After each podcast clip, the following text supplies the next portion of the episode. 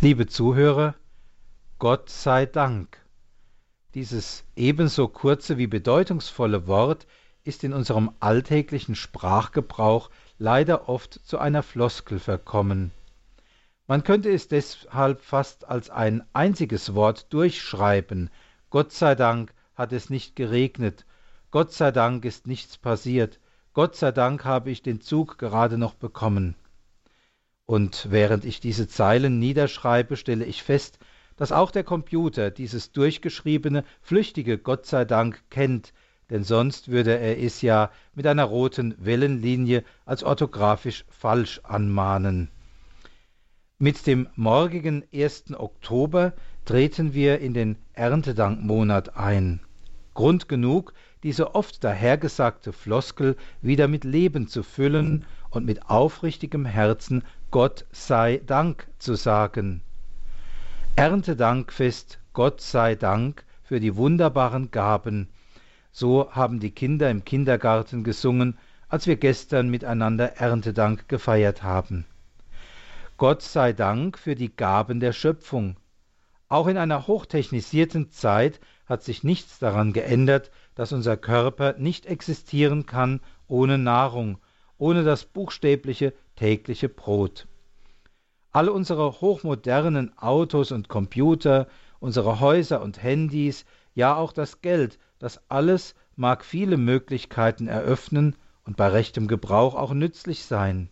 Allein wir können diese Dinge nicht essen, wir können Leben und Gesundheit unseres Körpers nicht davon erhalten, wenn uns nicht auch Tag für Tag die Früchte der Erde zur Verfügung stehen. Erntedank will uns wieder sensibilisieren, hinter den Gaben der Schöpfung den Geber alles Guten zu erkennen, Gott, und ihm mit aufrichtigem Herzen dafür zu danken. Gott sei Dank. Die wenigsten Menschen in unserem Land sind noch unmittelbar mit der Erzeugung von Lebensmitteln befasst. Das kann dazu führen, dass der Sinn für deren Kostbarkeit stumpf wird und auch die in den letzten Monaten dramatisch ansteigenden Preise sind für sich allein noch kein Garant, dass dieser Wert wieder neu ins Bewusstsein rückt. Weithin ist es Brauch, an Erntedank in den Kirchen eine bunte Auswahl verschiedenster Früchte liebevoll aufzubauen, die dann in der heiligen Messe gesegnet und oft am Ende auch ausgeteilt oder gegen Spende angeboten werden. Ich schaue mir diese Erntegaben immer sehr bewusst und mit Ehrfurcht an.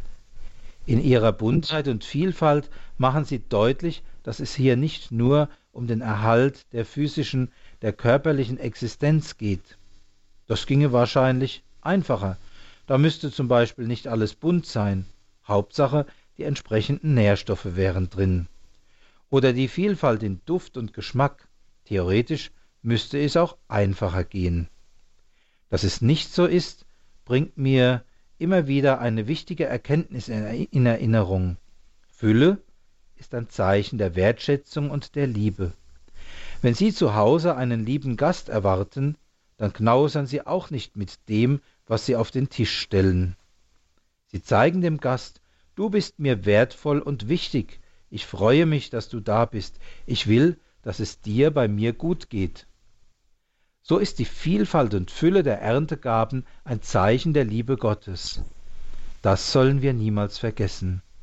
Gott tut nicht nur das Mindeste, er gibt uns nicht nur, was wir eben brauchen, sondern will uns auch Freude schenken. Ihm gebührt deshalb täglich neu unser aufrichtig und bewusst gesprochenes Gott sei Dank. Die Liebe, die Gott uns schenkt, verlangt aber auch eine Antwort durch ein christliches Leben. Gerade durch das christliche Tun inmitten aller anderen Menschen können wir Zeugnis geben von dem guten und liebenden Gott, dem wir die Früchte der Erde verdanken. Und dazu gehört in erster Linie, sich mit den Erweisen seiner Liebe nicht selbst zu genügen, sondern aufmerksam zu werden, wo es in unserer Macht steht, dass andere Menschen auch von dieser Liebe Gottes erfahren, dass sie Anteil bekommen an dem, was sie zum Leben brauchen, und das in einem doppelten Sinne. Denn die Erntegaben sind wichtig für unser irdisches Leben, die Existenz unseres Leibes.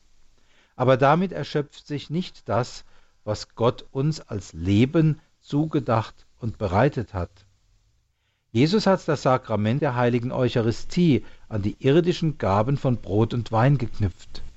Unter diesen äußeren Zeichen ist er selbst, der die Quelle des vollkommenen, des ewigen Lebens ist, wahrhaft unter uns gegenwärtig. Wie das gewöhnliche Brot unerlässlich ist für unser irdisches Dasein, so das eucharistische Brot für das ewige Leben, das die Grenzen des Irdischen übersteigt und uns in die unverhüllte Anschauung Gottes versetzt, in die unverlierbare Gemeinschaft mit ihm und allen Engeln und Heiligen im Himmel. Deshalb hat die Kirche die bekannte Vaterunser Bitte um das tägliche Brot auch immer auf die Eucharistie hingedeutet. Die Eucharistie, das Brot, das die Seele nährt zum ewigen Leben. Nicht nur einmal, sondern immer wieder und so wie die gewöhnliche Speise unseren Leib lebendig und lebenstüchtig erhält und deshalb aller Ehrfurcht und allen Dankes wert ist, so erhält das eucharistische Brot den geheimnisvollen Leib der Kirche lebendig. Es ist, verehrte Hörer, für mich deshalb alles andere als eine Überraschung, dass mit dem Rückgang des Eucharistieglaubens, der eucharistischen Frömmigkeit, der Anbetung und des Glaubens an die tatsächliche Gegenwart des Herrn in den gewandelten Gestalten von Brot und Wein, die Kirche in unserem Land in den letzten Jahrzehnten deutlich an Vitalität verloren hat. Und genau deshalb werden auch alle noch so eifrigen Bemühungen, den Abwärtstrend der vergangenen Jahre umzukehren, am Ende vor die Wand fahren, wenn sie nicht mit einer Revitalisierung, einer Wiederbelebung des Eucharistieglaubens und der eucharistischen Praxis einhergehen. Und die kommt nicht von allein, die muss aktiv angestoßen und vorangebracht werden.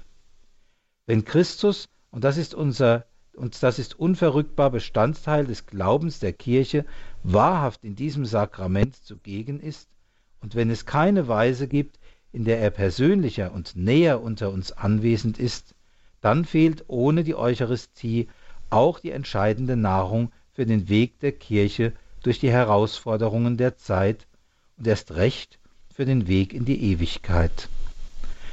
Lassen wir uns, verehrte Hörer, von den Erntegaben dieses Jahres also nicht nur an die Fürsorge Gottes für unser irdisches Leben erinnern, sondern auch und gerade an seine Fürsorge für unser ewiges Leben. Und sagen wir für beides aus tiefem Herzen Gott sei Dank.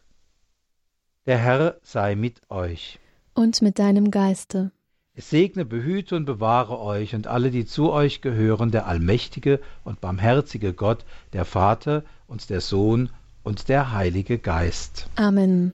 Gelobt sei Jesus Christus. In Ewigkeit. Amen.